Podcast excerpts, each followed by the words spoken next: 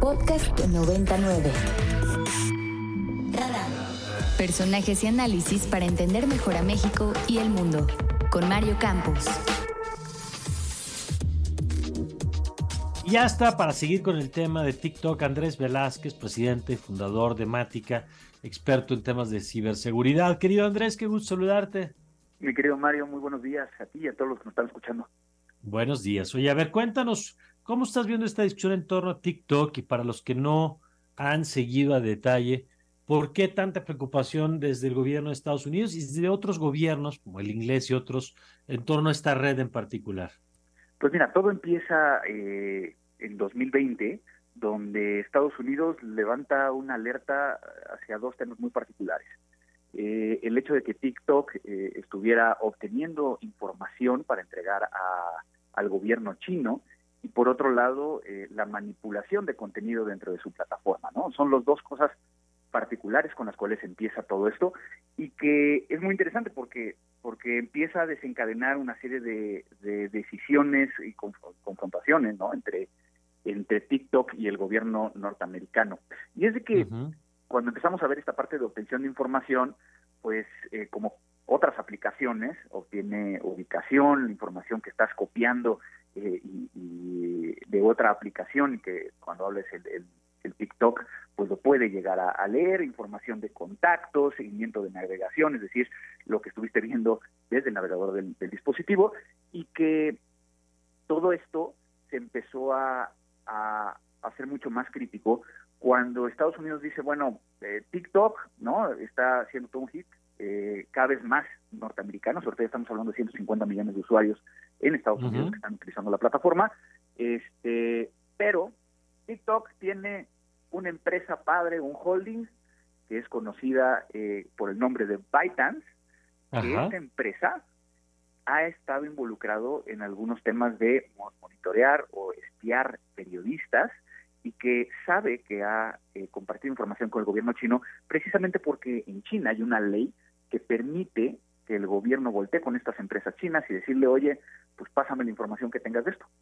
Entonces todo empieza con, con eso, ¿no? Y, y el gobierno de Estados Unidos, que fue la administración de Trump, lo que hizo fue, oye, TikTok, eh, eh, pues dile a tu empresa padre que pues no estoy contento, que que si realmente quieres llegar a hacer eh, negocios acá en, Estados Unidos, pues te tienen que vender a una empresa norteamericana.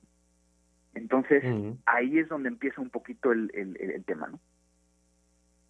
Eh, ¿Qué significa para los usuarios este tipo de debate? Porque eh, una de las cosas que, que, he leído es que si lo que hace pues, en realidad es, en términos de, de obtención de datos, es lo mismo que hace cualquier otra red social. Desde el punto de vista del usuario común y corriente, ¿cómo ve esa discusión? Mira, la, discusión, y, siempre va a ser esa, ¿no? ¿Por qué, ¿Por qué no están haciendo lo mismo con Facebook? ¿Por qué no están haciendo lo mismo con, con Instagram y con otras aplicaciones? Particularmente para el caso de TikTok es el hecho de que su política de privacidad, la empresa no, esté, no está siendo, según los Estados Unidos, lo suficientemente transparente, que mm. recopila más información de la que debería. Eh, y el segundo tiene que ver precisamente con eh, estos dos elementos que acabo de, comentar, ¿no? Eh, el hecho de que el, gobierno chino podría llegar a, solicitar información y por el otro lado la manipulación de contenido que tiene que ver con modificar la percepción de la opinión pública, ¿no? Y esto puede llegar a ser desde un tema, como lo han estado manejando eh, los norteamericanos, de mostrar una China diferente, ¿no? O, más eh, para, obtener un beneficio en la imagen que, que, se tiene de China, y la otra la manipulación de los jóvenes, ¿no?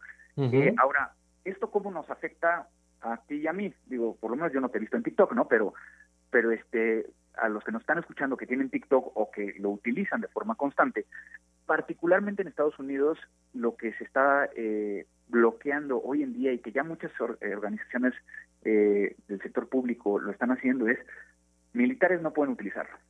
¿Por qué? Porque con la geolocalización, con la ubicación, pueden llegar a saber dónde están precisamente eh, pues ciertos lugares que pueden ser estratégicos para los Estados Unidos.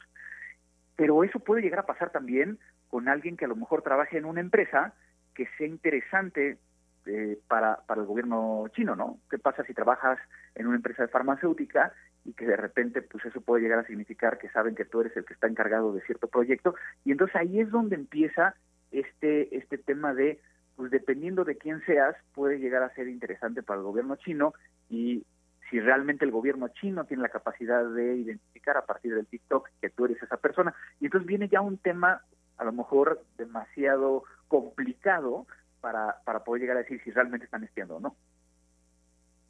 Bueno, pues interesante. ¿Qué crees que pase? Eh, porque en este tema se mezclan múltiples factores. Andrés, todos los que nos acabas de explicar, temas comerciales, temas de seguridad, temas de Estados Unidos de querer sacar a este jugador chino con la potencia que está creciendo cada vez más en, el mercado de las redes.